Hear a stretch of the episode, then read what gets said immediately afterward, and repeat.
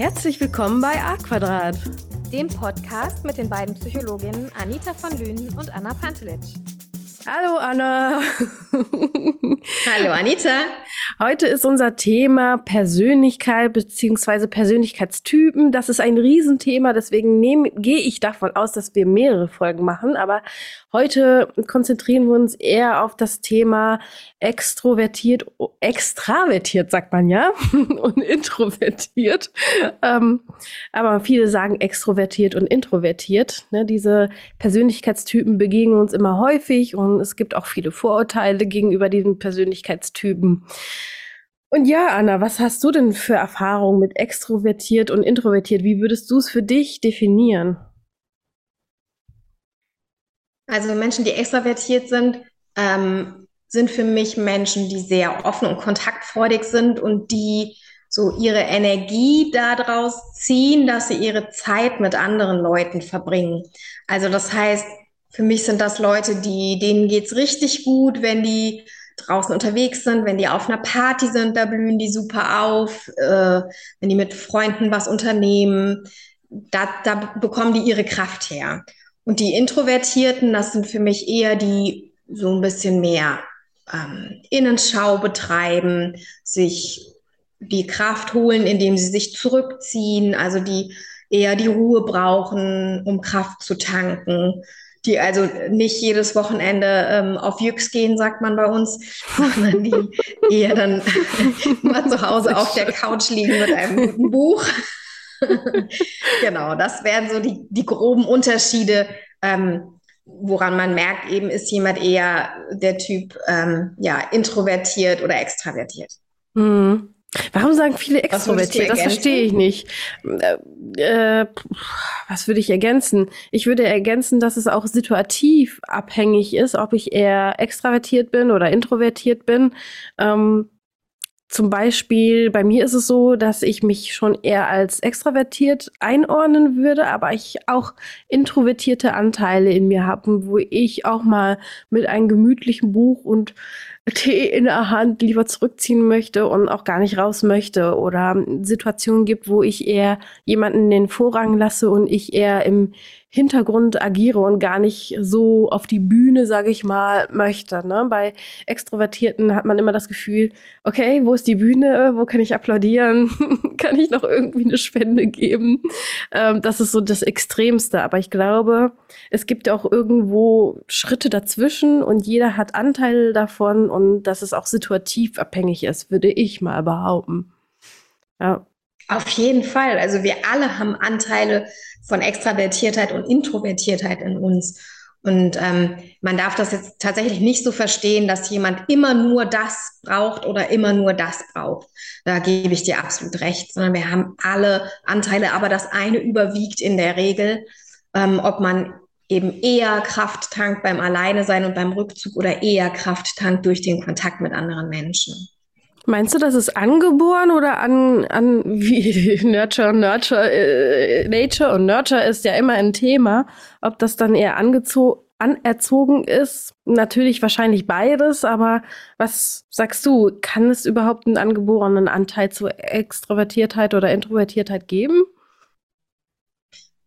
Ähm, ich kann dir jetzt nicht sagen, was da die Studienlage hergibt, aber wenn man so generell nachliest, ob Persönlichkeitsmerkmale angeboren sind oder von der Umwelt geprägt sind, dann findet man schon eben heraus, dass beides eine Rolle spielt. Also man kann sagen, wir kommen auf die Welt und haben schon eine gewisse Veranlagung, die angeboren ist, die durch unsere Gene bestimmt wird. Und dann spielen aber Umweltfaktoren und Erziehung und Bindungserfahrungen, die wir machen, eine große Rolle, um dafür zu sorgen, wie diese Charakter- oder Persönlichkeitsmerkmale ähm, zum Zuge kommen. Ne? Also wenn jetzt jemand total extravertiert äh, eigentlich ist von den Genen her, aber immer gesagt bekommt, jetzt ähm, mach dich nicht so groß, ja, glaube ich schon, dass diese Charaktereigenschaft gedämpft wird dadurch und dass die eher ein bisschen lernen, sich zurückzunehmen. Mm. Und ähm, rausgefunden hat man das in Zwillingsstudien so Ende der 80er, Anfang der 90er wurden ganz, ganz viele Zwillingsstudien gemacht, um eben zu gucken, sind Persönlichkeitsmerkmale angeboren oder durch Umweltbedingungen, durch Erziehung eben ähm, ja, erworben. Dadurch, was wir lernen, quasi erworben. Und man hat herausgefunden, wie gesagt, dass beides eine Rolle spielt und dass die Genetik nicht zu, zu ähm, vernachlässigen ist. Mm.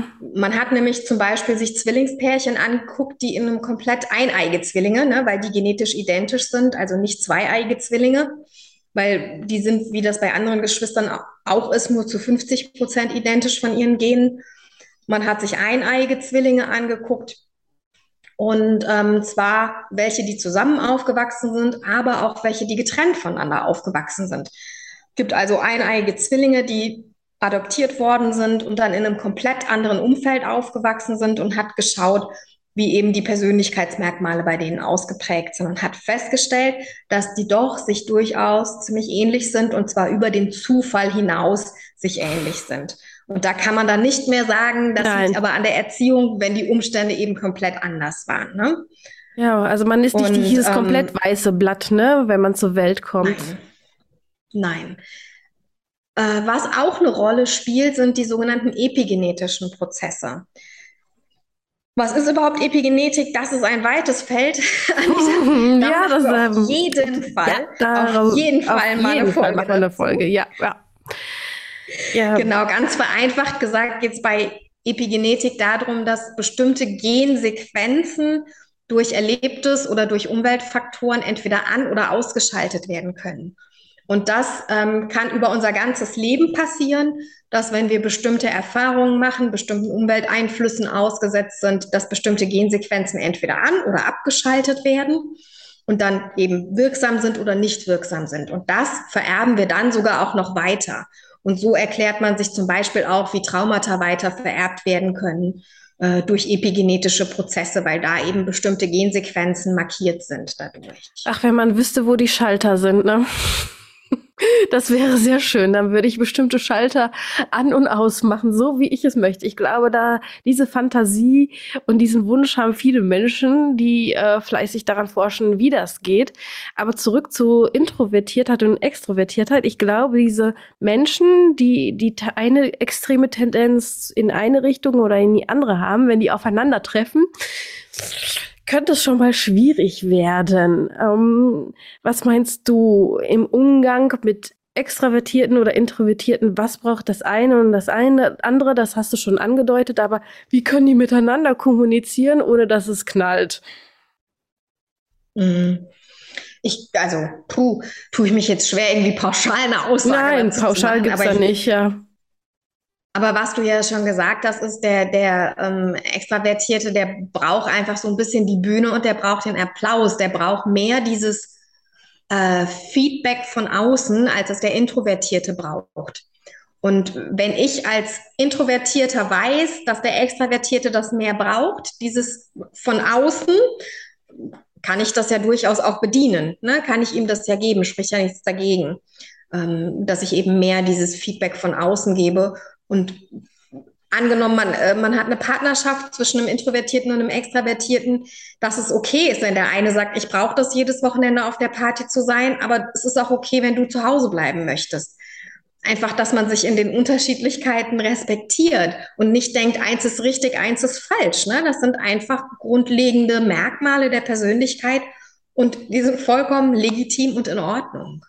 Ich glaube und ähm, verzeiht mir, liebe alle extrovertierten Menschen, aber ich äh, beobachte die Tendenz, dass extrovertierte Menschen Introvertierte immer animieren wollen. Jetzt mach doch mal, jetzt mach doch mal, jetzt komm aus den Buschen.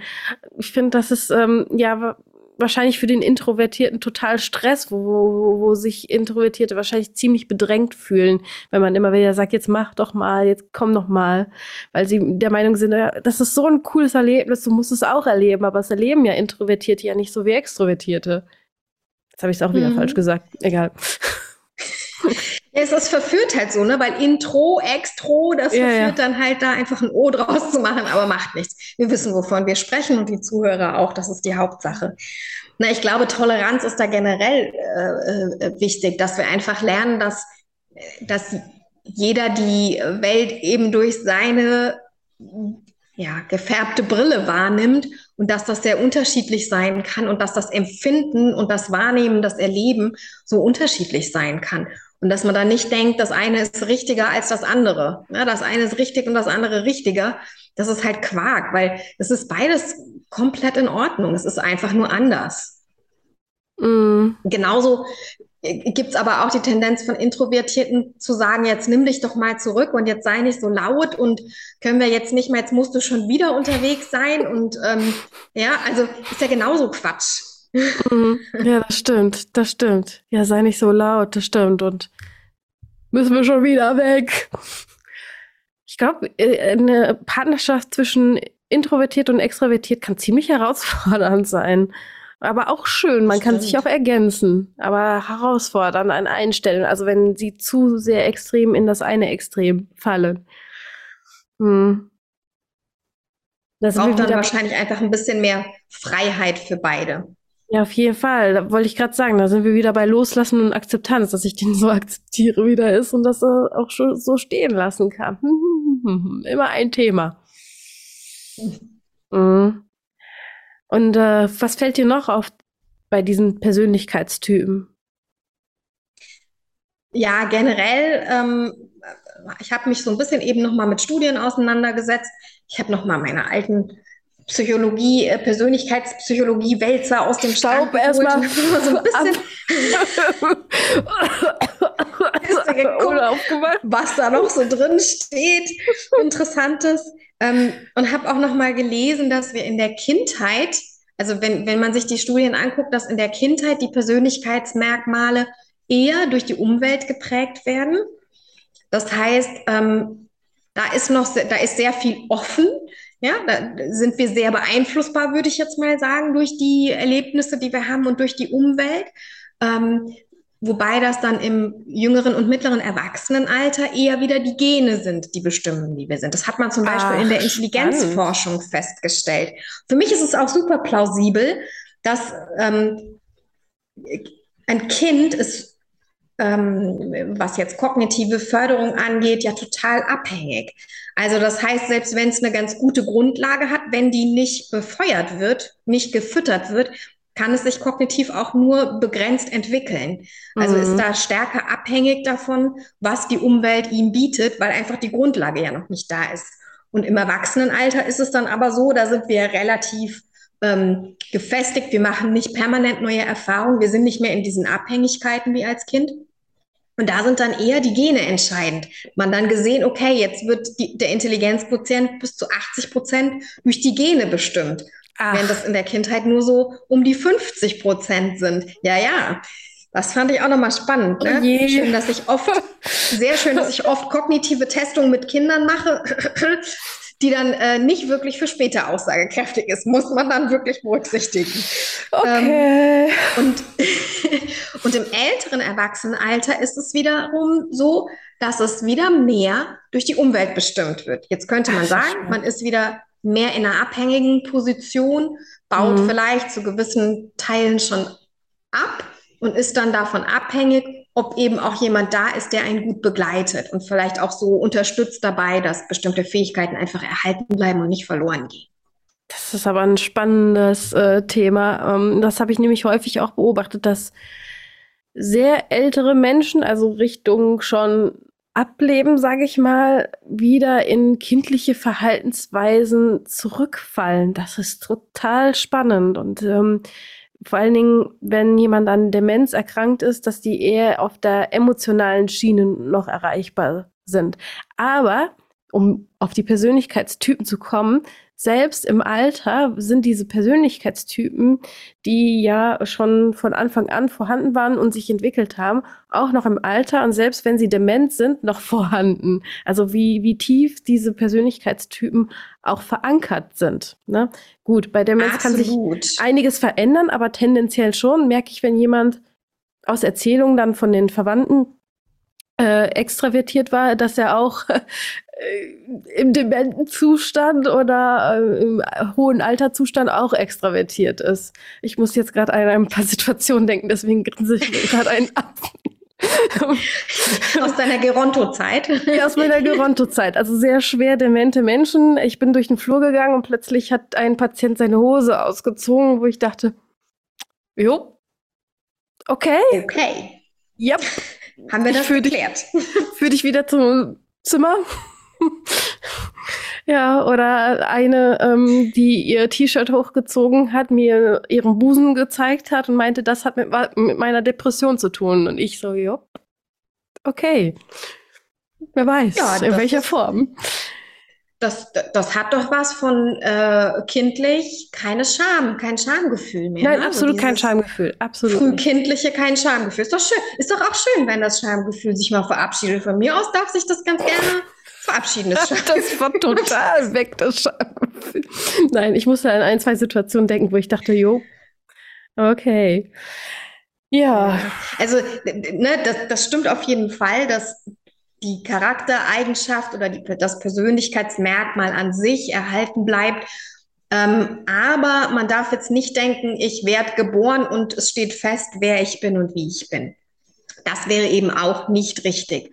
Und wir haben die Möglichkeit durch, durch ähm, Unterstützung vom Umfeld, durch das, was wir vom Umfeld bekommen, auch was wir für Bindungserfahrungen machen, was wir für Erlebnisse haben, ähm, da Veränderungen zu vollziehen, aber eben auch, äh, indem wir an uns selber arbeiten.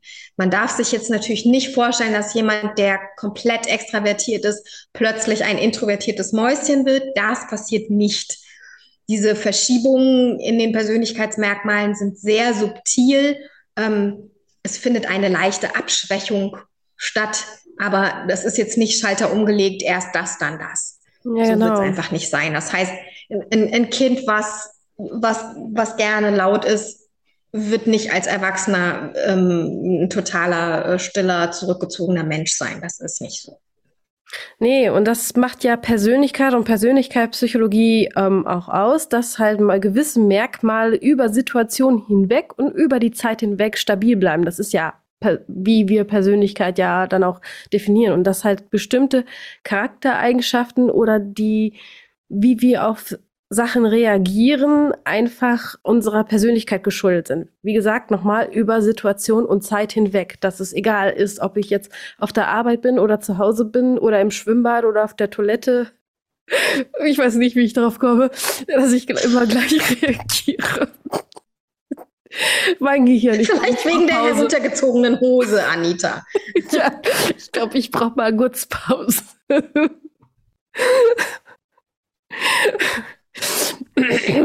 Liebe Zuhörer, das war ein kleiner Einblick in das Matschehirn von der Anita von Löhn.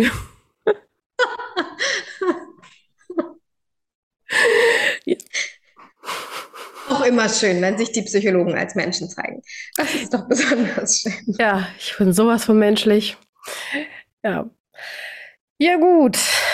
Anna, was fällt dir noch ein, was du den Zuhörern gerne mitgeben möchtest bezüglich Persönlichkeitstypen? Das ist eine Re Serienreihe. Hier können wir jetzt nicht alles behandeln, aber jetzt in dieser Folge. Nee, also jetzt zum Thema Extraversion, Introversion, denke ich, haben wir eigentlich alles gesagt, was interessant ist man nutzt das in der Persönlichkeitspsychologie eben, um bestimmte Bezüge herstellen zu können. Also man guckt zum Beispiel, kann man mit dem Merkmal Extraversion den beruflichen Erfolg vorhersagen? Oder ähm, gibt es einen Zusammenhang zwischen Intelligenz und Stresserleben? Äh, deswegen beschäftigt sich überhaupt die Psychologie damit, mit den Persönlichkeitsmerkmalen, weil sie eben schaut, ob es Zusammenhänge von Erleben und Verhalten gibt. Genau.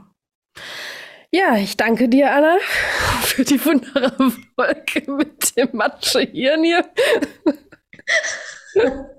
Also Anitas Charaktereigenschaft heute. Ja, genau. Hervorstechende Eigenschaft ist Matschehirn heute. Das Matschehirn heute, nein. Da spricht mein Mütter, Mütter, Mütterhirn gerade heute mit euch. Aber ich hoffe, ihr verzeiht mir das mal ausnahmsweise. Also mein Mitgefühl hast du schon mal. Dankeschön, Dankeschön. Gut. Ähm, für alle Zuschauer und Zuhörer wünsche ich noch eine wunderbare Zeit und ähm, lasst euch nicht unterkriegen. Ihr dürft so sein, wie ihr seid und ihr dürft euch annehmen, wie ihr seid. Ob ihr jetzt mehr extrovertiert seid oder introvertiert und ihr dürft auch die anderen mal so stehen lassen, wie sie sind. Ähm, ja, weil wir ergänzen uns. Seht euch nicht als Feinde oder das eins ist besser als das andere, sondern mehr ein Miteinander als gegeneinander. Das will ich denn Genau, und wenn wir alle, wenn wir alle auf der Bühne stehen würden, wäre es sehr eng. Ne? Von daher ist es doch ganz gut, wenn es beides gibt. Das stimmt, das stimmt, liebe Anna. Tschüss, ich wünsche dir noch einen wunderbaren In dem Tag. Sinne. Ciao. Einen schönen introvertierten Tag, Tag mit viel Rückzug. ja, danke, ciao.